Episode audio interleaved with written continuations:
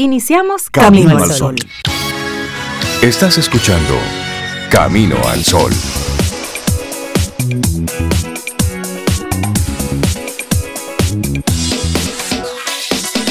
Muy buenos días, bienvenidos a este Camino al Sol de hoy jueves, jueves 8 de septiembre de este año 2022. Espero que cada Camino al Sol oyente esté súper bien y que pase este día así de lo más chévere. Yo, mientras tanto, bien acompañada aquí en cabina con Esther, que está en los controles desde ayer, y Yajaira Brea, que me acompaña eh, todos estos días que Reinaldo y Cintia estarán de vacaciones. Le regalamos esos días. Yajaira, buenos días, bienvenida hoy. Muy buenos días y bienvenidos a Camino al Sol.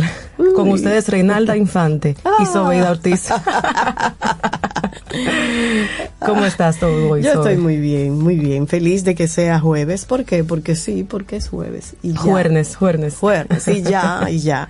Un saludo a Laura. Sofía también, que es nuestra productora y anda por ahí. Y bueno, como decía, miércoles 8 de agosto, siempre estamos con ustedes conectados a través de nuestro WhatsApp que tenemos disponible para esa conversación uno a uno 849-785-1110. Claro. También para una comunicación directa. Sí, sí, en, sí. En nuestro correo hola arroba camino al sol claro. Y en todas las redes sociales estamos. Así que usted nos encuentra en YouTube, en Instagram, en Twitter, en Facebook como Camino al Sol. Punto Y además nuestro podcast.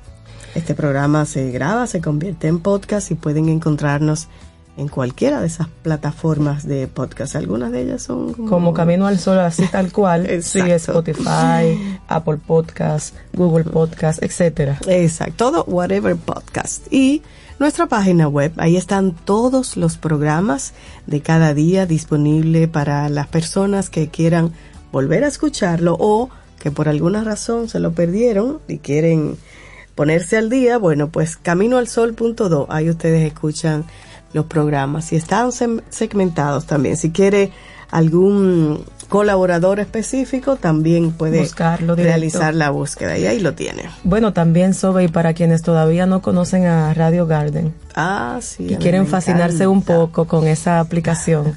sí, pueden escuchar cualquier emisora a nivel mundial desde su celular. Y bueno, exploren eso porque les puede gustar mucho. Y ahí está Camino Y ahí está Camino al Sol, por supuesto. Así es. Y bueno, la actitud para el día de hoy, invitándoles a destacar lo bueno en otros. Qué interesante ese tema, o mejor dicho, esa orientación, destacar lo bueno en otros. Porque normalmente uno vive quejándose del otro, mirando solo esa parte oscura y la que no nos gusta. Lo voy a practicar de una vez. Sí, Quiero destacar en ti la paciencia. En, ah, en ti. Ah, la paciencia. En Esther, en los jugos verdes. Señores, Esther llega con su jugo verde. Jugo verde ahí O sea, Esther está en bienestar, en bienestar total. Jugo verde, eso es una ensalada con un poco de azúcar, más o menos ahí, batido. Ah, no, no tiene azúcar, eso. El azúcar natural de todos esos vegetales y frutas. Bueno, está bien, eso es muy saludable. Lo voy a probar ahorita, a ver, Esther, a ver qué me parece. Pero sí, vamos a como dice Yajaira, iniciar de inmediato como fomentando esa actitud durante todo este día, jueves, destacar lo bueno en, otros. Pase esa página y dedíquese, porque todos tenemos luces y sombras. Vivimos siempre o casi siempre mirando las sombras, pero vamos a ver esa luz que tiene cada persona. ¿Y qué pasó un día como hoy? Yo no sabía de este día, señores, la ignorancia. Sí, miren, un día como hoy, 8 de septiembre de cada año, es el Día Nacional en honor al general Gregorio Luperón. Eres restaurador de la independencia de la República, expresidente y patriota nacional. Sí, y hay unas festividades que se van a celebrar en Puerto Plata hoy jueves. Bueno, de hecho el presidente va a estar por allá y va a guiar un desfile cívico-militar en el malecón. Eso es a partir de las 4 de la tarde, conmemorando 182 años del natalicio del general Gregorio Luperón. Eso es hoy, 8 de septiembre, Día Nacional, en honor a Luperón. Bueno, y otro día importante también, Día Internacional de la alfabetización. Que sí. ¿Por qué se celebra cada 8 de septiembre? El Día Nacional de la Alfabetización. Bueno, se celebra desde el 1967, el Día Internacional de la Alfabetización, y se hace cada año en todo el mundo para recordar al público, a las personas, la importancia de la alfabetización como factor de dignidad y de derechos humanos. Oigan bien, así como para lograr avances en la agenda de alfabetización con miras a una sociedad más instruida y más sostenible. Pero a pesar de los logros alcanzados, siguen los desafíos, ya que 773 millones de adultos en el mundo no poseen hoy las competencias básicas en lectoescritura. Wow. 773 millones de personas todavía necesitan reforzar esa competencia vital para el desarrollo no solo de las personas, sino de cualquier comunidad, de cualquier país. Mira, vida y hoy también hay un día, hoy es el Día Internacional del Periodista, en homenaje al periodista checo Julius Fusik. ¿Fusik o Fusik? Fusik. No sé, no, no hablo checo todavía, pero pero Fusik mientras tanto. En español, mientras tanto. Ejecutado por los nazis en el 1943. Nosotros tenemos muchos amigos periodistas. Sí, así que las felicitaciones para todos. Este es el Día Internacional. Y, y ese día fue en el año 1958, durante el cuarto congreso de la Organización Mundial de Periodistas, la OIP, que se celebró en Bucarest, en Rumania Rumanía y se estableció el 8 de septiembre como este Día Internacional del Periodista, como tú decías Yajaira, en honor y conmemoración al fallecimiento de Julius Fusik, escritor y periodista checoslovaco que fue ejecutado por los nazis en el año 1943. Y esta fecha está destinada a resaltar la importancia de la profesión del periodismo en su labor de buscar la verdad y en defensa de la libertad de expresión. Me gusta este día de hoy, Día Internacional del Periodista. probablemente muchos caminos, caminos son oyentes son periodistas. Sí, Así que un especial saludo para todos. Así es, así es.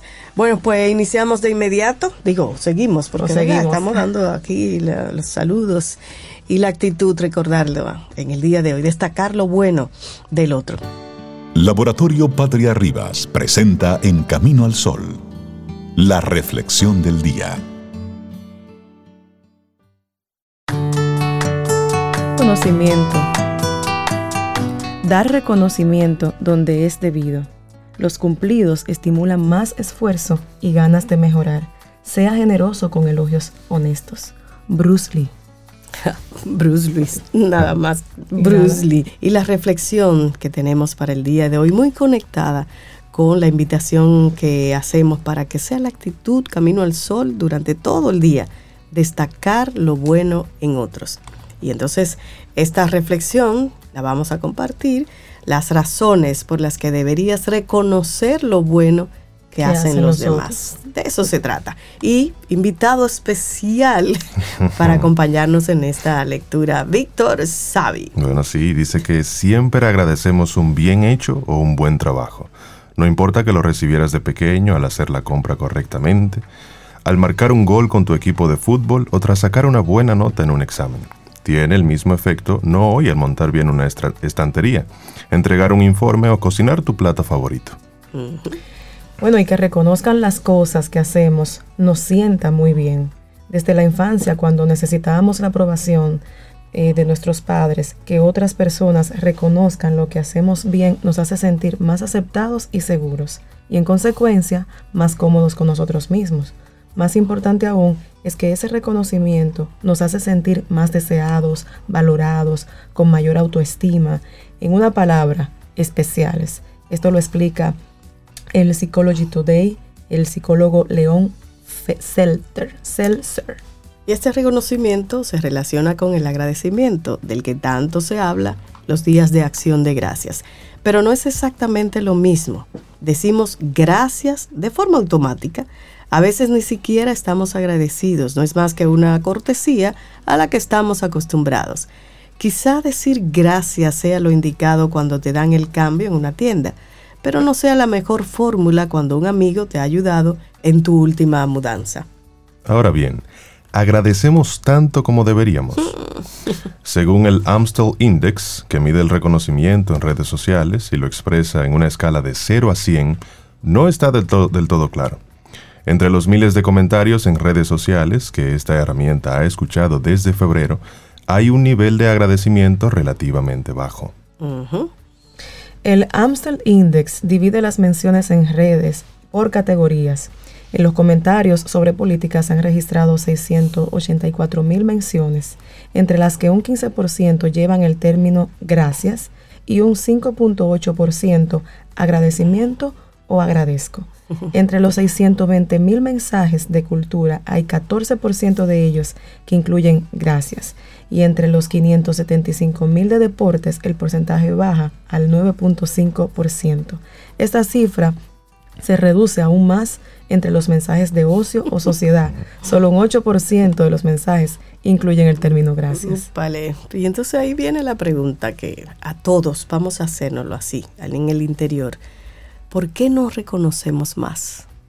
¿Por qué no lo hacemos resulta eh? contradictorio, ¿no? Exacto. Todos somos conscientes de cuánto nos gusta que no solo agradezcan lo que hacemos, sino que además lo reconozcan. Sin embargo, no lo hacemos tanto como deberíamos. La experta en protocolo, Diane Gottsman, cree que esto se puede deber a varios factores. Que la persona que te debería dar las gracias haya sido educado en reprimir sus sentimientos, que esté distraído o haya un problema que no ha sido comunicado. Hay otra posibilidad que destaca Gutzman y que a muchos nos resulta familiar, que simplemente la otra persona no se pare a pensar en el esfuerzo que te ha costado aquello por lo que esperas, al menos un gracias. Ay, sí. Cuando alguien no reconoce lo que hacemos y nosotros pensamos que lo merecemos, lo más inteligente es no tomárselo a pecho. Por varias razones. Es crucial que al hacer algo bien, demostrando habilidades o talento o nos hayamos comportado de forma generosa o desinteresada, aprendamos a felicitarnos a nosotros mismos. De esta forma puedes evitar la tristeza, la frustración y el enfado que de cualquier forma acaba llevando a la decepción. Esto lo añade Seltzer en el Psychology Today. Claro, y esto es muy fácil de apreciar en el lugar de trabajo. En un artículo de la revista empresarial Inc., El poder de reconocer el buen trabajo, se explica que esta acción se suele olvidar, pero suele ser una herramienta muy fuerte para motivar. Los líderes que reconocen el trabajo de otros son los que acaban siendo seguidos. El artículo menciona un estudio de Global Force según el cual un 89% de los consultores aseguran que les motiva más que reconozcan lo positivo de su trabajo que las críticas, obvio. Ya lo dice el refrán, se casan más moscas con miel que con vinagre.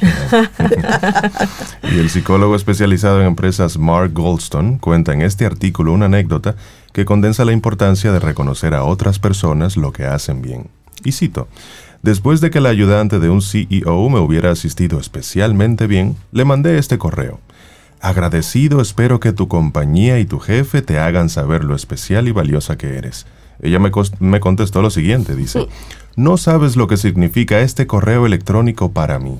Me hizo preguntarme cuánto tiempo hacía que su jefe no le daba la Si usted es jefe, ojo, hágase esa pregunta. Atención. bueno, y más allá de reconocer lo positivo, el solo hecho de dar las gracias a lo que aludimos anteriormente como un gesto automático también puede resultar más importante de lo que parece en nuestras relaciones personales.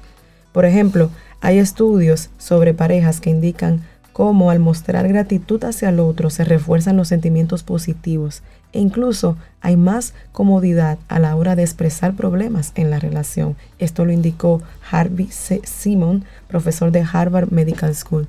Así es, y el Amstel Index que ya mencionábamos desde el principio indica que en un 28% de las menciones vinculadas a política se recoge un reconocimiento positivo es la categoría con un menor reconocimiento de este tipo. Los comentarios de deportes tienen un 58% de reconocimiento positivo, los de ocio y sociedad un 59% y los de cultura un 70%. Y estos porcentajes pueden aumentar con una palabra sencilla, gracias. Y si a esas siete palabras les añades algo personal para ese amigo que acaba de hacer algo por ti, mucho mejor. Así que, ¿qué palabras le agregarías a ese gracias en el día de hoy? Esta ha sido la reflexión, las razones por las que deberías reconocer lo bueno que hacen los demás. Un artículo de Verne y lo compartimos aquí en Camino al Sol. Laboratorio Patria Rivas presentó En Camino al Sol la reflexión del día. ¿Quieres formar parte de la comunidad Camino al Sol por WhatsApp? 849-785-1110. Camino al Sol.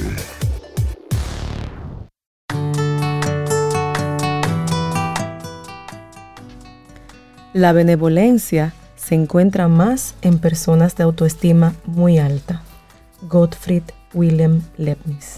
Y los jueves a mí me encantan porque hablamos de cine, de series, y como a mí me encanta la, televisión, hay una persona que hace un tiempo ya colabora con nosotros con, su opinión personal. Y hoy, en este jueves, tenemos la dicha de tener, como cada jueves, a Richard Douglas hablar hoy de la jefa en su opinión personal. Buenos días, Richard, ¿cómo estás? Buenos días, Oeida. Yo, como todos los jueves, feliz. Este es mi día, porque yo me siento muy contento en Camino al Sol. Porque Camino al Sol es el único programa que te da la oportunidad de extrañar a alguien y de recibir a alguien. Ay, pero qué ah, bonito está eso. Extraño mucho a Reinaldo y a Cintia. Tú lo extrañas. Pero agradezco mucho la participación de Yajaira y de Víctor, que nos están haciendo ahí eh, la segunda, como dicen en Venezuela. Así, pero mira, Richard, ellos están conectados escuchando Camino al Sol, así es que lo que acabas de decir eh, les llegó directo. Qué bueno, esa es la idea. Claro. La jefa, cuéntanos de esa. Por Camino al Sol, por permitirme llegar a los Camino al Sol oyentes y más, a, ustedes y a Supermercados Nacional. Hoy traigo una propuesta de una película que se está exhibiendo en Netflix. De hecho, está como la número uno en la plataforma. Se llama La Jefa. La Jefa es una película española dirigida por Frank Torres. Eh, es un joven director eh, español con mucho éxito que se ha tardado un poco entre una película y la otra porque él le da mucho, le pone mucho mucha conciencia a los trabajos que hace y por eso está haciendo ahora esta película que tiene como, eh, como principal eh, actriz a Aitana Sánchez. Esa es la que hace de, la jefa. Y, y, ítalo-española, mm. muy buena, con una capacidad histriónica de caracterización perfecta. Eh, la mujer nunca descuida su personaje, su personaje siempre está muy bien cuidado, muy bien manejado, tanto por la dirección como por, la actuación.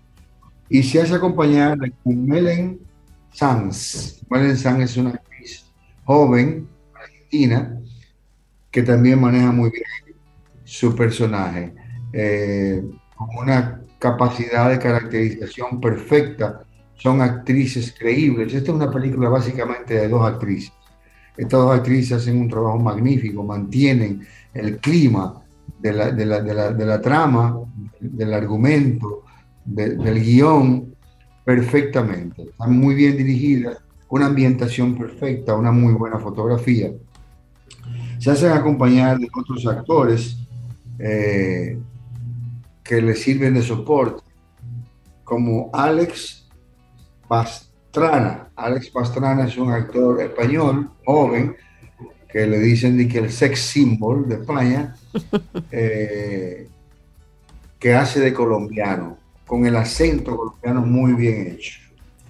Eh, se hacen acompañar también de Pedro Casablanc eh, y otros actores que hacen sus papeles de manera muy digna, entre ellos Marta Fernández que hace de la amiga, eh, ginecóloga. Hay un tema ahí en la, trama es una muchacha joven que sale embarazada de su novio y no quiere hacerse un aborto porque es muy creyente de, de la Virgen, ama mucho la cristianidad y eh, termina haciendo un negocio con la jefa que le dio la oportunidad de trabajar. Ella llegó de Argentina queriendo trabajar en una casa de modas. Esta es una, una diseñadora muy famosa que le da trabajo como su asistente. La muchacha es muy inteligente, brillante.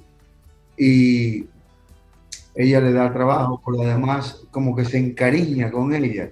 Y cuando conoce el tema, le hace una propuesta de negocio con respecto al embarazo.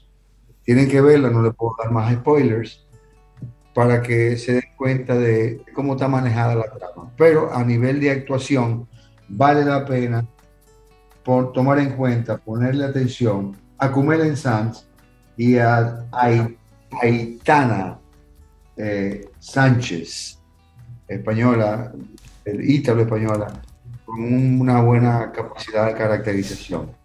No se la pierdan en Netflix. Gracias por este chance a ustedes y a Supermercado Nacional. Disfrútenla. Muchísimas gracias, Richard, por tu opinión personal. Ya yo la vi, Richard, y es muy buena. Realmente apoyo todo lo que dijiste. Aitana Sánchez es la que hace de la jefa, ¿sí? Y entonces la jovencita embarazada es Kumelen Sanz. Muy, muy, muy buena, me gustó mucho. Yo la vi también. también, ah, pero chévere. Y realmente es buena. Sí. Mira, me llama la atención esto de, del, del español, que hace el acento colombiano, porque realmente yo pensé que era colombiano. Sí, lo hace muy de, bien. De también que lo hace. Ahora que tú lo mencionas, me, me, que te da me, me doy cuenta. Una nueva tendencia cinematográfica, que los actores hagan acentos específicos. Y de hecho hay una nueva tendencia laboral que es el coach, el coaching language, Ujú. eh, el, el coach de lenguaje, que se busca siempre una persona del sitio para que te coache ese acento. Y en, en España lo están haciendo muy bien, ya yo había visto otro español haciendo de colombiano. Creo que Penélope Cruz hizo un acento. Penélope Cruz hizo una, una cubana perfecta. Sí, cubana. en Sí, Operación Avispa. sí, sí, sí. Y después hizo una, una colombiana también en otra película que se llama Las Cinco, que eran cinco, mu- cinco mujeres. Eh, código 365. Ah, sí, sí, sí, ese. Con Viola Davis. Muy buena también. Sí, vale la pena que pongamos atención a esta, a esta nueva tendencia que está imponiendo sobre todo el cine español. Excelente. Muchísimas gracias, Richard, por tu opinión personal de hoy. Y bueno, música de, de esa, de esa película, La Jefa, de su banda sonora, es esta que es como el tema final, que como Richard no vamos a, a- a ponernos de spoiler, pero se titula Pasatiempo. Lindo día, Richard, para ti. Hasta luego. 849-785-1110. Ese es nuestro número de WhatsApp. Escríbenos. Camino al Sol.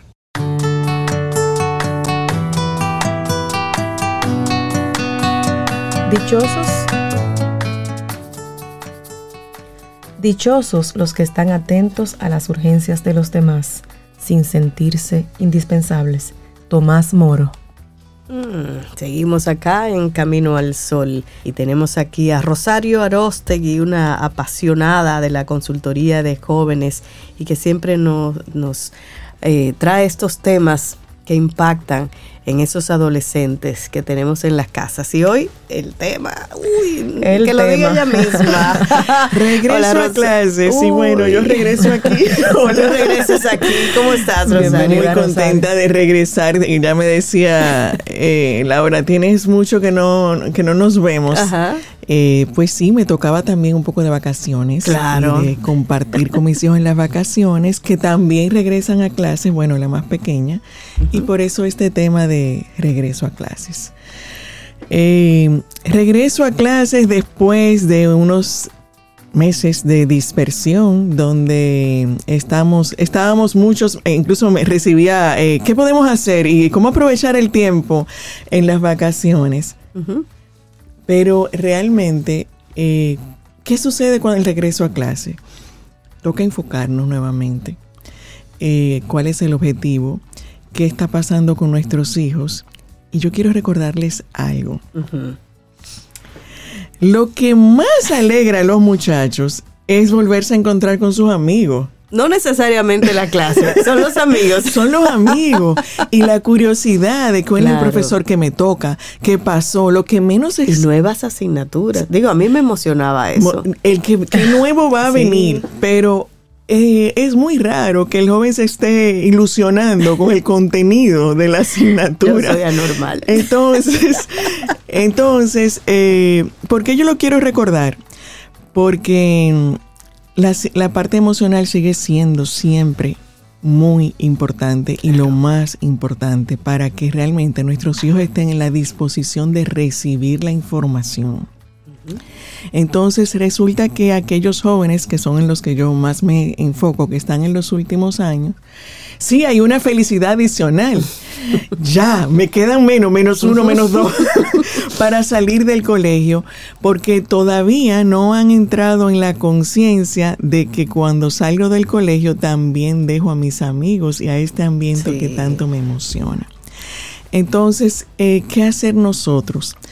Bueno, yo quisiera compartir algunas pautas. Una, eh, repito, la parte emocional quiere decir atención a qué le está pasando a tu hijo, porque esa mezcla de lo que yo acabo de decir eh, puede manifestarse desde ya. O sea, tengo un poco la tristeza de, que, de lo que voy a dejar con la alegría de la ilusión hacia donde voy. Entonces, eh, ser empático tú como papá de ese proceso, que es un proceso de cambio que comienza desde ya y cómo le vas a ir acompañando para que maneje con ilusión lo bueno que viene y pueda despedirse, eh, por decirlo así, de este proceso, de esta etapa de vida. Entonces, eh, por otro lado, específicamente en términos de regreso a clase, ¿cómo podemos acompañarles al manejo del tiempo, que es el gran reto? Eh, saber que la parte emocional, como decía, tiene una combinación que es balance. No es solo estudio, no es solo amigos, pero cómo nosotros le ayudamos a que pueda manejar ese balance, independientemente de que esté en el último, en el menos uno, en el menos dos, en el menos tres. Claro, Eso es, estoy hablando de esa etapa sobre todo de la adolescencia, que es bachillerato, que se necesita, viene esa apertura de querer tener la parte social, la salida, me estoy exponiendo a una nueva etapa, a un nuevo conocer, a un nuevo salir, a los permisos, a todo ese tipo de cosas. Y, a las actividades que hacen para allá la graduación y todo eso. Ah, no, eso comienza ahora con, con fuerza. eh, sobre los primeros meses están en ese proceso de la, de la ilusión y de la preparación del lanzamiento y todo esto. Las actividades comienzan más fuertes en el segundo cuatrimestre, pero la parte emocional está desde ya, porque entraron al primer día del último año, eh, al primero del último. Entonces, eh, aunque estemos en esa en esa parte de la ilusión por lo nuevo y que tengo que elegir carrera y que tengo que prepararme para el examen eh, de admisión o saber a qué universidad voy, también tengo que tener el tiempo para terminar bien esta etapa. Claro, claro. Entonces, eh, una de los, esa, eh, esa parte de esa transición, yo lo que quiero es enfatizar eso, o sea, ¿qué está sintiendo tu hijo? No todos lo viven igual ser empático con ese proceso para poder descubrir qué es lo que necesita tu hijo. Yo hablo mucho del acompañamiento de los padres en ese proceso.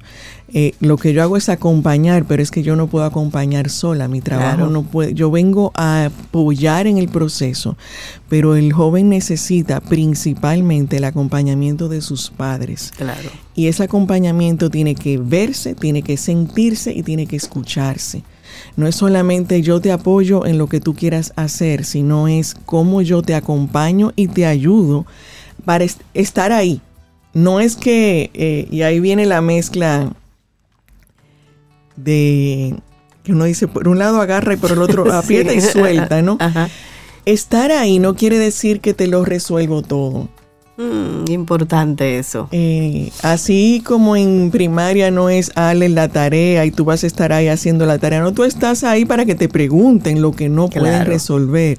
Bueno, pues en esta etapa estás ahí para que te pregunten lo que, la inquietud para eh, poder expresar esas emociones y saber que se les van a validar. O sea, tengo miedo de lo que voy a hacer mañana. Estoy, eh, estoy en angustia porque todavía entré al último año y no tengo idea de lo que quiero. Es validar, no es que tienes ya que saber. Es eh, eh, por eso la parte de empatizar. Entonces, bueno, ¿qué hago? Escuchar sin tener que tener una respuesta, sin tener que hacer necesariamente un, mira, es lo que vas a hacer es paso uno, paso dos y paso tres y que voy a entrar en una fase directiva. Empatizar es escucho, siento contigo, veo qué es lo que tú necesitas, si estás en angustia, qué es lo que te angustia, cómo puedo ayudarte para bajar esos niveles de angustia, pero desde desde el rol que acompaña, no desde el que dirige. Rosario, me surge porque tengo acá una mezcla interesante. Tú, por un lado, que ya has pasado esa experiencia con dos que ya están en la universidad y que han terminado. No, la, ya, en la tercera está a mitad terminando. Ah, la universidad. Ah, pensé que estaba en bachillerato. Ay, Dios, el tiempo pasa rápido. Pero tuviste ya esa experiencia de tres y Yajaira, que tiene uno actualmente en... Estoy ahí mismo, donde ella está explicando. Estoy ahí. en el penúltimo año. Estoy muy atenta escuchándote. Entonces, eh, ahora los padres, sobre todo las madres, que son muchas veces las que más se enfocan en ese apoyo, tienen muchísimo trabajo, tienen muchas cosas que hacer. ¿Cómo armonizaste tú eso? ¿En qué momento tú apoyabas a esos hijos cuando estaban en ese proceso emocional de los últimos años de bachillerato. Y en el caso de Yajaira, ¿cuál es la situación que vive una madre con un hijo que ahora mismo está en segundo, en esa transición? Cualquiera de las dos, yo estoy aquí para escucharlas. bueno, yo podría aportar. Desahógate, Yajaira. Sí, que escuchando a Rosario, o sea, me vi identificada. Porque ciertamente, y te iba a preguntar, de hecho, en relación a lo que acabas de comentar, ¿qué, qué, qué es lo que le coloca esa presión a ellos? ¿Somos nosotros? ¿Es el colegio? Porque realmente, eh, escuchándote sobre la angustia que ellos viven, me preguntaba, pero ¿de dónde sale la angustia? ¿Quién la coloca? ¿Somos nosotros mismos tal vez? preguntándoles a ellos, ¿qué tú vas a estudiar? ¿Qué tú vas a hacer? Ah, tal vez inconscientemente hacemos esa pregunta y probablemente con frecuencia y, me estoy incluyendo, porque al escuchar a Rosario hablar de la angustia, me preguntaba, pero ¿cómo yo determino que él tiene angustia? Por, ¿La angustia por qué? Porque hay que definir lo que hay que estudiar. ¿Cómo así? Me parece lógico que Es como lógico. Y supongo que muchos, muchos padres estarán pensando como lo mismo. Y, de, y, y, preguntarle eso es angustiarlo. Exactamente. Entonces, y, segundo, y segundos seguidos me, pienso, bueno, ¿y cómo yo ahora sé que él está angustiado? bueno, eh, realmente usé la palabra angustia. Dentro de las emociones hay diferentes grados, tú sabes. Pero eh, yo hago, cuando comienzo la charla con los jóvenes, eh, sobre todo en, los medios digitales, comenzaba y ponía una aplicación de cómo te sientes respecto a tu toma de decisión. Y entonces se formaba una nube de todas las emociones que ponían. Y una de las que más viene es angustia, miedo, inseguridad. Eh, hay ilusión, pero realmente hay más de la otra parte. Entonces, lo primero es verlo, es un proceso de cambio. Y todos hemos vivido algún proceso de cambio, incluso el de pasar del colegio a la universidad. Entonces, la ilusión ante lo nuevo te mueve con alegría, pero lo que estoy dejando y mezclado con el voy a un mundo desconocido es incertidumbre. Entonces, la incertidumbre tiene una, una mezcla de que mientras yo no me siento en control, yo tengo miedo esa combinación. Claro, dependiendo de cómo nosotros le acompañemos, es que podemos ayudar a regular esas emociones. Entonces, algo, nosotros, como yo digo, yo no tengo la, bola de cristal para decirte exactamente qué va a pasar en el futuro, pero sí puedo fortalecer a mi hijo en base a lo que tienes hoy. Entonces, ¿qué es eso? confiar en su capacidad, eh, confiar, o sea, esa parte de empatizar, voy a aclararla un poco más. Valido tus emociones, sé que te puedes sentir con miedo y con angustia porque no sabes lo que va a pasar mañana, pero yo confío en tu capacidad para elegir y quiero que lo elijas desde ti. Claro. Y aquí viene entonces la pregunta que tú haces, ¿de dónde viene la presión? Hay una muy consciente y explícita y hay una inconsciente. Tan pronto llegué a esos últimos años, yo sé que voy a pasar a, a otra etapa. Entonces esa viene así. Nadie la habla, pero la estoy viviendo. Por otro lado, es socialmente es típico que comencemos. Ya tú estás terminando, ya tú sabes lo que tú, Tú vas a tienes que estudiar. saber ya Ay, lo que sí, tú vas a sí. estudiar. Que es- tú no es- sabes todo y entonces uno se siente culpable. Ay, yo debería saber, pero no sí, sé. yo recuerdo que en un momento, creo que aquí yo he contado esa historia, me ha pasado con varios jóvenes y yo ato- eh, asumí una receta. Y me decían, por ejemplo, cuando llega este último año, cuando llega la Navidad y esas juntas familiares, eso le suma un estrés a esos muchachos. sí. Y cada vez que ellos se imaginan que van a ver la familia y que va a comenzar cada uno a preguntar. mismo. Hay unos memes muy buenos. sí. Entonces, eh, uno de ellos, la primera vez que me pasó, me dice, pero eh, Rosario, es que yo todavía no sé, y entonces, eh, ¿qué hago? ¿Qué respondo? Y yo le dije, ok, vamos a asumir una respuesta como buena y válida. ¿Cuál es la profesión que tú crees más segura? Recuerdo que ese caso fue ingeniería industrial. Digo, pues mira, tú a todo el mundo, cuando te, te pregunte, tú le vas a decir, ingeniería industrial con una seguridad. Y tú no tienes que darle explicaciones a nadie. A nadie. Entonces tú nadie, sí a- mismo a- es. apréndete una respuesta para quitar a los demás y poderte concentrar tú. Y de paso, tú vas a escuchar lo que te dicen para ver si te sirve de algo, pero no lo tomes como presión, sino como evaluación de mercado. Claro, Exactamente. claro, claro. Eh, pero requiere que nosotros podamos darle esa seguridad al joven de que no importa lo que tú elijas, de verdad yo confío en que tú vas a salir adelante, tú tienes la capacidad y que yo te voy a apoyar. Y aquí dije que ese apoyo se vea, se sienta y se escuche. Eh, a veces decimos yo te voy a apoyar.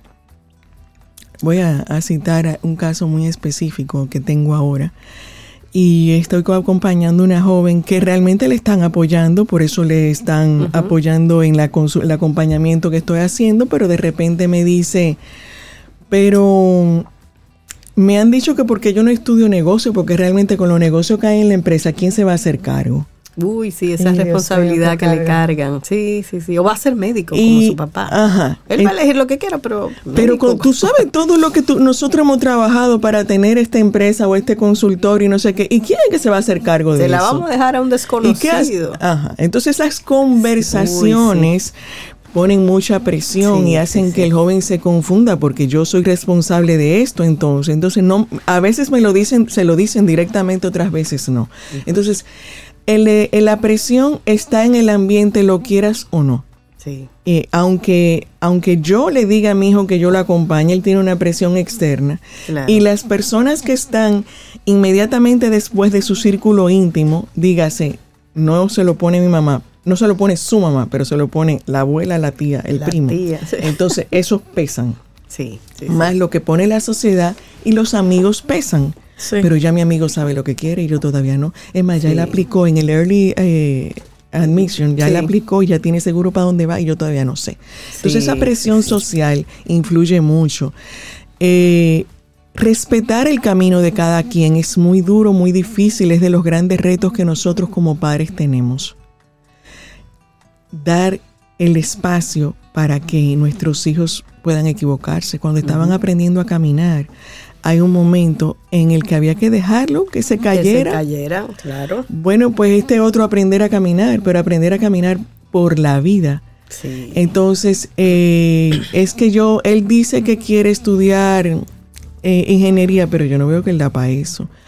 A ti nunca te gustaron las matemáticas y los Hubo que pagarte tutoría. y le van apagando ese fuego a ese muchacho, Entonces, esa chica. Apuesta a él. Claro. Ese, es duro, es duro, sí, pero es la mejor herencia que le puedes dar, eso es lo, es lo que siento yo y lo hablo desde allí, es fortalecer su autoestima, es creer en él. Claro. pase lo que pase, si cree en él va a salir adelante y sobre todo le va a permitir ser lo más auténtico posible con él mismo. Porque a veces se nos olvida lo que hemos vivido y yo creo que ese es el gran punto, nos desconectamos de nosotros mismos, nos, estoy hablando del adulto, tú, papá, mamá, te desconectas de ti y desde tu desconexión quieres acompañar a tu hijo ¿Usted sabía lo que quería estudiar cuando estaba en último año de bachillerato? No, bueno, pues su hijo tampoco. Exacto. Téngale paciencia. Eso. Y en este momento de tu vida, ¿estás siendo fiel a ti o estás queriendo cumplir con las expectativas que los demás tienen de ti? Entonces, eh, no puedes dar de lo que no tienes. Es muy duro ser auténtico. Ese es el gran reto que tenemos toda la vida. Estamos en eso. Entonces, tu hijo está comenzando a vivir eso. Esa es la diferencia. Buenísimo, buenísimo el tema de hoy, el regreso a clases. Rosario Arostegui, muchísimas gracias. ¿Cómo conecta la gente que tenga esta situación, estos momentos, estilo Yajaira, y quiera conversar contigo? Bueno, directamente la forma es en Instagram, me buscan como Rosario Arostegui, eh, aquí ahora en Camino al Sol me encuentran por ahí. Y eh, pueden ver algunas de los comentarios que ya he puesto en el feed de la cuenta y me hacen la pregunta directo. Y bienvenido, me encanta poder apoyar. Excelente, gracias, gracias Rosario. Gracias Rosario.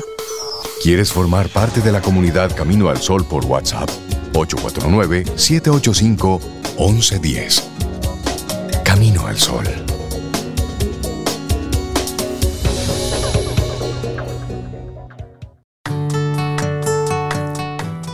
No te pierdas el próximo miércoles Quien Pregunta Aprende con Escuela Sura, donde conversaremos de la mano de expertos sobre seguros, riesgos y tendencias, porque siempre podemos aprender algo nuevo. Te esperamos.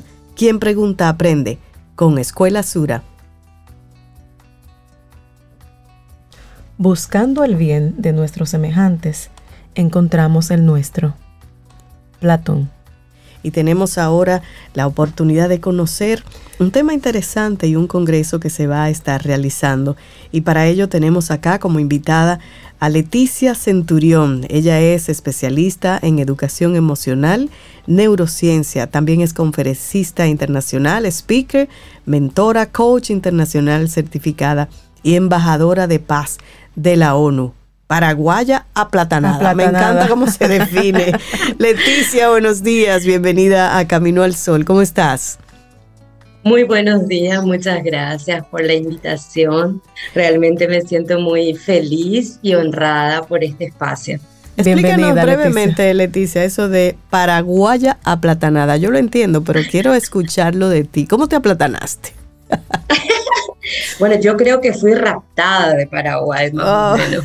Eso fue como se fue a conquistar a una paraguaya y para asegurar que yo no salga de aquí, vino lo de aplatanada, bien integrada a la cultura, a todo lo que ustedes tienen eh, para ofrecer al mundo y que es maravilloso. Y que yo amo antes de conocerle a él, llamaba a tu país. Qué bueno. bueno, el próximo jueves tienen eh, la conferencia La inteligencia emocional clave para el éxito profesional.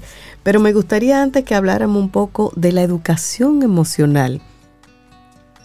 Claro que sí. Bueno, escuchando un poco el lo que, lo que venía diciendo la, la persona que Rosario estuvo siendo entrevistada anteriormente, hablando de esa integración de los chicos al colegio. Bueno, yo soy madre de cuatro hijos. Tengo dos hijos ya adultos que están en Paraguay y ahora dos que están aquí. Imagínate integrándose y aplatanándose también ellos a una nueva forma, un nuevo sistema educativo, una cultura diferente. Y, los noto ansiosos, en momentos frustrados, tensos.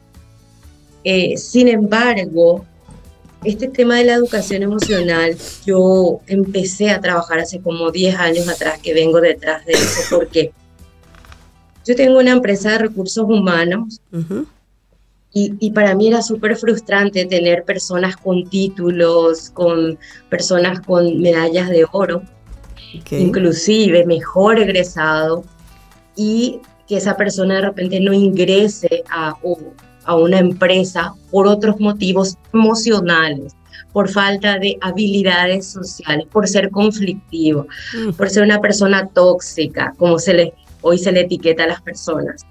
Yo decía, pero ¿por qué todo este estudio? Bueno, yo no soy psicóloga, soy coach, me especialicé en esta área, en un masterado de educación emocional y neurociencia, y entendí de que las personas eh, realmente no solamente tenemos que saber, sino también ser. Y ese ser es lo que nos permite conectar y poder poner en práctica todo lo aprendido. Hay gente con maravillosos conocimientos, seguridad para trabajar en equipo, para liderar equipos, para realizar, o sea, con falta de desarrollo de competencias emocionales. ¿Dónde está el problema? En casa, en parte, más hoy con una desconexión de la familia. ¿Y dónde está lo otro? En el colegio. En el colegio, donde solo se los llena de tareas, tareas, tareas, y no hay un espacio para integrarlos, para trabajar en algo que es tan importante. Ustedes saben que todos los procesos de aprendizaje son extremadamente complejos, siempre son complejos y lastimosamente todos tienden a ignorar, minimizar esos aspectos emocionales. Y la educación emocional es una educación continua, intencional, permanente, y que es la que nos permite las competencias emocionales. Hoy Sabemos a través de las neurociencias que el 80% de la, del éxito de las personas depende de esas competencias emocionales, pero se ignoran en el proceso educativo en los colegios. Entonces tenemos niños con muchas tareas eh, muy presionados en su futuro, eh, chicos con dificultad a lo mejor para integrarse porque tienen autoestima baja, porque tienen dificultad de entender sus procesos emocionales, eso les traba para poder aprender.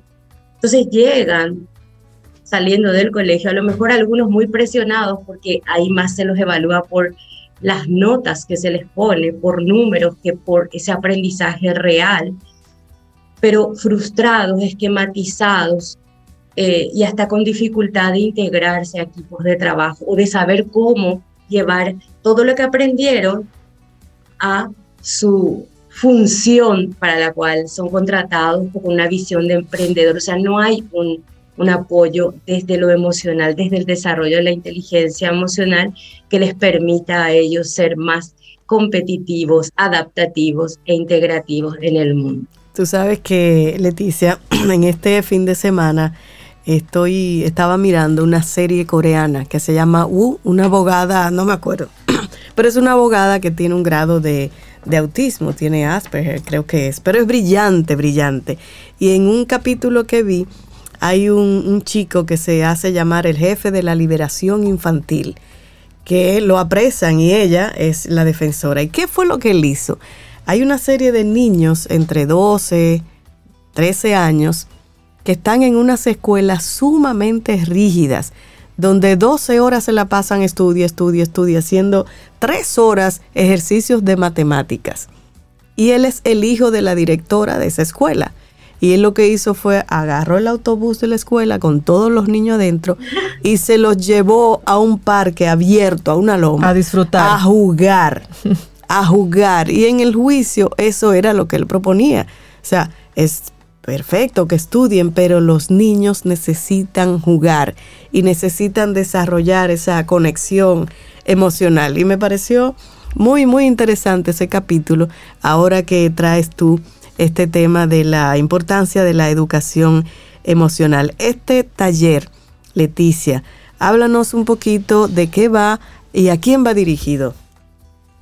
Bueno, el taller el workshop se llama La inteligencia emocional, que es una habilidad, como habíamos mencionado, importante para el éxito profesional, pero no solamente para el éxito profesional, sino también para el éxito de nuestras relaciones interpersonales y para el bienestar personal.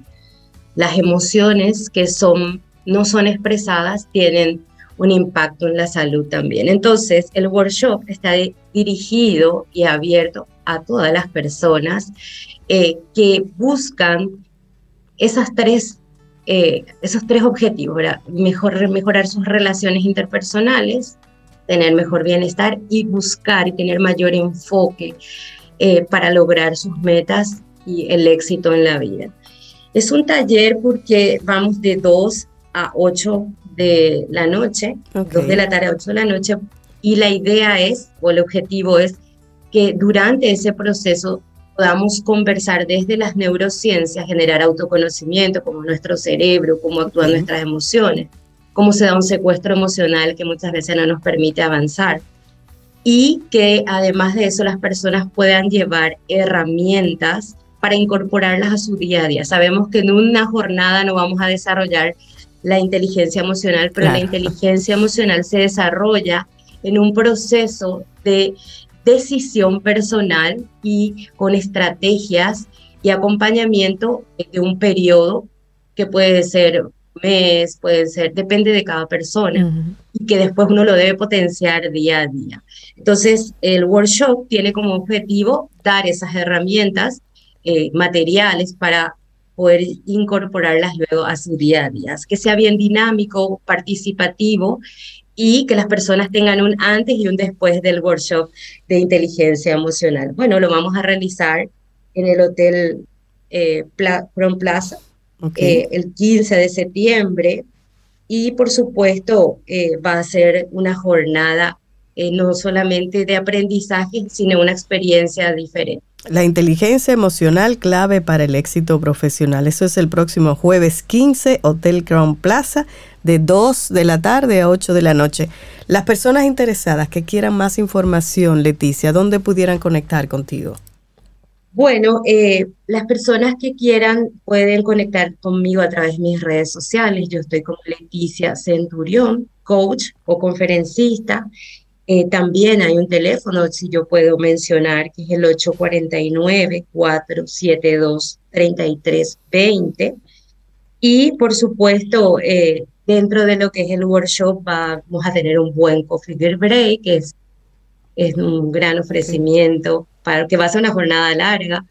y también certificados por la participación con aval internacional y materiales, que, que es importante para poder el desarrollo del tema. Excelente. Leticia Centurión, especialista en educación emocional y neurociencia. Muchísimas gracias por la invitación a este taller.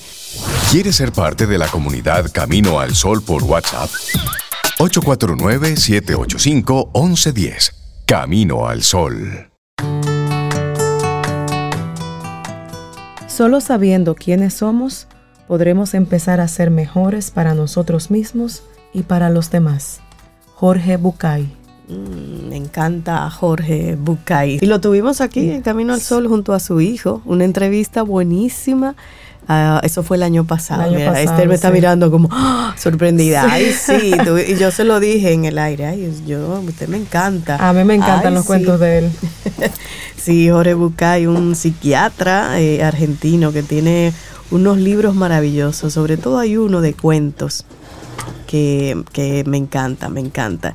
Y es un libro que, me ha acompañado, bueno, los libros de él, por mucho, mucho tiempo. Seguimos acá en Camino al Sol, disfrutando aquí con Yajaira, con Esther en los controles, con Víctor que nos ayudó a, a leer la reflexión, a compartir la reflexión de hoy. Con su maravillosa voz. Ay, bellísima. Que acaricia. búsquenlo ahí en Audible, se lo digo, en Audible. Víctor libros de, de, de Barack Obama en la voz de Víctor Savi. Y bueno, tenemos aquí la segunda parte de un tema maravilloso que tratamos con nuestra colaboradora hace unas semanas ya, el correcto manejo de los talentos infantiles. Y para ello un honor, una alegría verte de nuevo. Braudín Eusebio, ella es máster en gerencia de comunicación corporativa, es productora, es publicista, es amiga y además colaboradora aquí de Camino al Sol. Hola Braudín. ¿Cómo Hola, estás? Bienvenida, Braudín. Y hola las nuevas caras. Yajaira Brea y Esther Hernández. Hola, hola, un placer. Que mandamos a Cintia y a Reinaldo a viajar por ahí. Eso es injusto, eso es injusto. ¿Cómo que no? No, no, no, no, no. Porque tenían que llevarlos. Ellos no son freelance. ellos son esclavos. no, Brody, no me dañe, porque si ellos se van, después yo tengo con qué alegar que yo también me puedo ir. Ya. Solamente por eso lo voy a aceptar. Gracias. Nos Solamente traes la por eso. segunda parte del tema. Primero me gustaría que, si es posible, hacer un, un resumito para conectar con, con- con los temas anteriores sobre este de el manejo de talentos infantiles y entonces Esta es la parte dos. a la segunda Sí. parte. Bueno, en la primera parte hablamos, dado la situación que ha estado suscitando en la República Dominicana sobre los talentos infantiles, hablamos de que como padres, como tutores, como familiares cercanos, debemos de tener- tomar ciertos puntos en cuenta para evitar que nuestros niños sean víctimas en un negocio, no solamente en la parte audiovisual, sino en sentido general, los niños son muy vulnerables. Sí. Y los puntos que hablamos fueron, los primeros es investigar a fondo a cuáles agencias de casting vas a poner a representar a tus hijos. Correcto. No necesariamente que la agencia sea muy vieja, sino que las personas que la estén llevando sean personas que tengan la reputación que deben de tener, que sean personas que tú sabes que son serias. Que sean confiables. Que sean confiables. Sí. Pero que eso no, No quiere decir porque que lo tú dejes. Exacto. Pero no por eso tú se los dejas. Eso es importante. ok. Otro punto que hablamos, que creo que es la piedra angular de todo esto, es educar a tus hijos sobre los peligros y cómo cuidarse de ellos. Eso fue, para mí, creo que es la parte primordial. Y recuerdo que esa primera parte fue a propósito de aquella situación que se dio con un actor y una niña que la estaba invitando. Y entonces a partir de eso Braudín vino con este tema sumamente importante para, para los padres y hoy entonces la segunda parte. Exacto. Otra de las cosas que tenemos que tomar en cuenta para el manejo y el cuidado de los niños que son talentos es siempre debes de estar presente. Y eso es algo que tengo una amiga que me dice, ay Braudín, pero es que si yo la voy a acompañar a todos los castings, a todas las audiciones, a todos los proyectos, yo no voy a tener tiempo para mí. Ya, Y lamentablemente esa es una responsabilidad que no puedes delegar. claro. Eso es algo que te corresponde a ti. De hecho, eh, conozco no solamente agencias de casting, sino productoras ya en el plano del trabajo, donde el director y el productor no trabajan si no están los padres y tutores ahí Muy bien, presentes. muy bien. Ah, pero mira. muy Que bien. si tienes que irte a hacer pipí, han sido capaces de parar porque tú te vas a hacer pipí, porque trabajar con niños es una responsabilidad muy grande. Claro. en muchos aspectos. Primero, porque el niño no necesariamente cuando mamá, papá o la persona de confianza se va, actúa igual. Claro. Yo tuve una niña preciosa que ella, mientras la mamá estaba ahí, ella me cantaba Witsi, Witsi araña y bailaba. La mamá daba la vuelta, no se iba, daba la vuelta y la niña se agarraba. ¿Qué? Sí, no sé, no, no sé, porque ella no me lo cantaba a mí. Ella no actuaba para mí, ella actuaba para su A la mamá. mamá. Ah, ya Entonces eso también influye, pero sobre todo para la situación de que cualquier situación que tú veas complicada o que tú veas fuera de lugar, el niño tal vez no sepa cómo reaccionar, pero tú sí. Claro. Y también está, que ha pasado, eh, niños que tú le vas a tocar y exageran también, para que tú sepas cuándo es que está pasando algo, porque está pasando algo, o cuándo es que el niño está Sobreactuando. Entonces es importante que siempre esté el padre.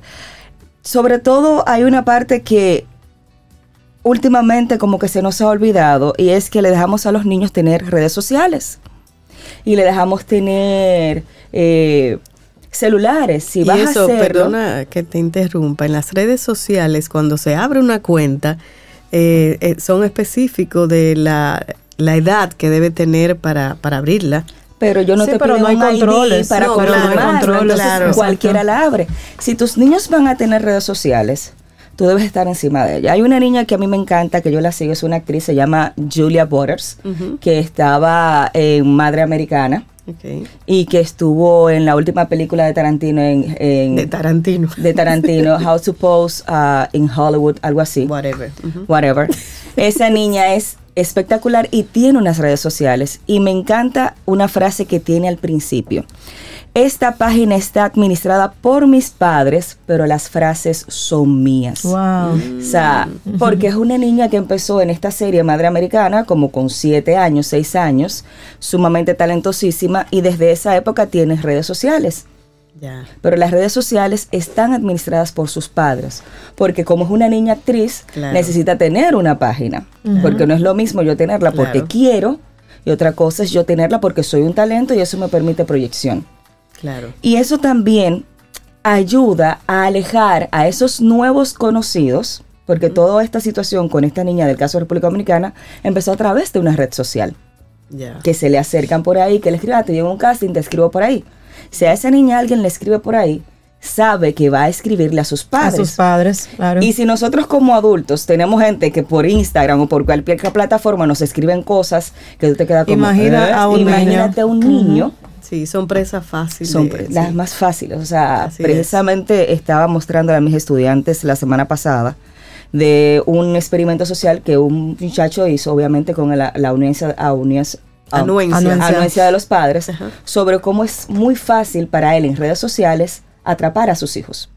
Ya. Entonces, si van a tener redes sociales, porque su carrera se lo solicita, porque estamos hablando que son niños, pero ya son profesionales, tienen una carrera, tienen los padres no solamente que estar presente físicamente, sino dentro de sus redes sociales. Manejar incluso eh, el acceso a su, a su teléfono, obviamente, entendiendo la privacidad, Claro, entendiendo la comunicación, esa respetando esa parte, pero, Pero haciéndole ver que es por su bien. Claro. O sea, tú eres menor de edad y enseñándole, eso va muy ligado de la otra parte, de que puede ser considerado un peligro esta parte. Claro, claro. Otro es, y es precisamente sacándolo de esa situación, los proyectos se planifican. Y te puedo decir que yo vivo de proyectos de ayer para ahorita. Reinaldo y Cintia son expertos en yo decirle, oye, necesito tal cosa. Sí. Pero aún así, no es verdad que yo llamo a Cintia a las 12 de la noche para decirle, Cintia, No. huye. La puedo llamar a las 10 a las 9, pero no para las 10 y las 9 del día, sino Claro. para mañana, en el transcurso del día. Sí. Voy a necesitar tal cosa. Si a ti te llaman como talento, huye, ven a un casting a las 12 de la noche. Sea niña, sea adulto, sea quien sea, sospecha. Además te da que mala planificación. Y Claro. cuando es un niño, sospecho. Ahí Sobre sí sospecho todo. más. Sobre todo. Claro, es raro porque eso. es muy raro. Sí. O sea, se pueden dar situaciones de que hay un cambio de talento Sí. a última hora porque el cliente... Hay urgencias. Una urgencia, Sí, sí. lo que sea. Pero Pasan eso... cosas, así Sí. es. Pero no a las 12 de la noche para que tú vayas a las 12 de la noche. Eso no se No, da. no, Los no. castings suelen ser en un horario decente, un horario eh, gene- generalmente horario lo que llamamos horario laborable puede ser incluso un domingo o sea el día de la semana no importa pero normalmente un horario Por el día. laborable en un horario Nunca de laborable. noche y menos medianoche. Puede darse de noche, pero no demasiado tarde en la noche. O sea, yo he conocido casting y reuniones que se dan a las 7 de la noche. Pero una cosa es a las 7 de la noche, pero ya tú lo sabes con tiempo. Y otra cosa Claro, es es 12. planificado. Y otra cosa, yo te llame a las 11 y 45. Arranca. Arranca para No. caster, mi amor, mira. No. ¿Es ahora que tiene que venir? No. No. Y encima de eso ya, de que te llama a sospecha, ya tú dices, aquí hay un problema serio de, De orden y planificación y de orden. sí. ya Claro. tú sabes que no te van a pagar tiempo, ¿verdad? Estoy pensando Ya por piensa en lo menos, en lo menos malo, que no te van a empezar. pagar, en lo menos malo, no te van a pagar al tiempo. Otra parte importantísimo es fulano se ve buena gente, eso no existe. ¿Cómo así? No te dejes llevar porque fulano se vea buena gente. Cuando uno habla de talentos infantiles, el que fulano se vea buena gente no es una garantía de nada. De que lo sea. De que lo sea. Sí. Una cosa es que tú lo seas, otra cosa es que te veas. Sí. Yo conozco un director, me voy a ahorrar el nombre, que todo el mundo dice, fulano, es un perro en Estados Unidos. Upa. Fulano es un perro.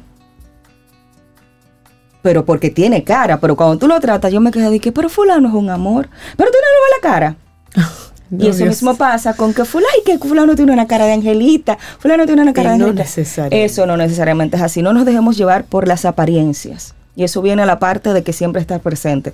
Por más carita dulce que yo tenga, que no la tengo, no me Entonces, mí. una persona, por ejemplo, como yo, que no estoy en esos medios de casting, que no conozco quiénes son las personas confiables que yo pudiera acercarme o que llamen a mi hija, a mi hijo. ¿Cómo, ¿cómo yo hago esa investigación, entre comillas, para saber quiénes son los confiables? Mira, hay algo, hay una teoría de los seis grados de separación. Claro. Y esa es una teoría que es real. Sí. Más que una teoría, yo diría que eso es un hecho. Que dice que todos en el mundo, la Estamos- bolita del mundo, está- estamos conectados a personas, seis seis personas. personas. Ok. Entonces, nadie en esta época está aisla- aislado. Es muy fácil investigar. No investigar, digo, por las redes sociales. Esther, ¿tú conoces a Sobeida? Sí. Sobeida. ¿Tú ¿Tú, conoces a a- fulano? Sí. Fulano, ¿tú conoces a fulano? Y Sí. te va a llegar. Obviamente, no te lleves de una sola fuente. Claro, claro. Porque el hecho de que, ay, ese tipo es un perro, conoce, Claro, te da claro. Pero siempre investiga, eso es muy fácil investigar. Y sobre todo si estamos en este país, es mucho más fácil.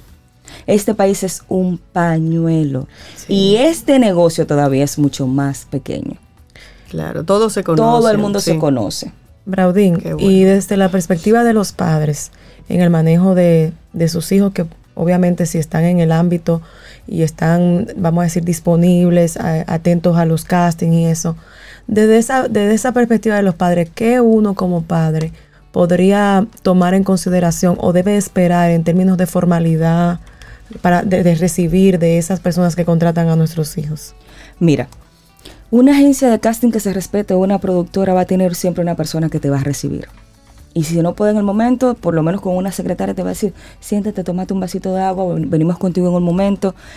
El personal de casting es una persona que tiene un don de manejo de personal impresionante. Porque el recurso con el que está trabajando es un ser humano. Sí. No es lo mismo Claro. que yo trabaje con las computadoras o que yo trabaje con tecnología. Cuando yo trabajo con un talento, que es un ser humano, mi disposición hacia él tiene que ver mucho cómo él me va a dar. Sobre todo si son niños. Claro. El adulto puede manejarlo porque normalmente es un buen actor, una buena actriz, aprende a manejarlo. Pero cuando estamos hablando de un niño, esa disposición y esa recepción también a los padres es importante. Eh, en una agencia de casting, casi siempre esa persona que trabaja directamente con los talentos es una persona muy afable, muy servicial, formal, pero no empalagosa. O sea, tiene un equilibrio entre hacerte sentir que tú estás llegando a un lugar que no es en un colmado o una pulpería. Y sin denigrar los colmados de la pulpería, porque mi papá tuvo muchísimo colmado de pulpería. y todavía tenemos unos cuantos por ahí alquilados.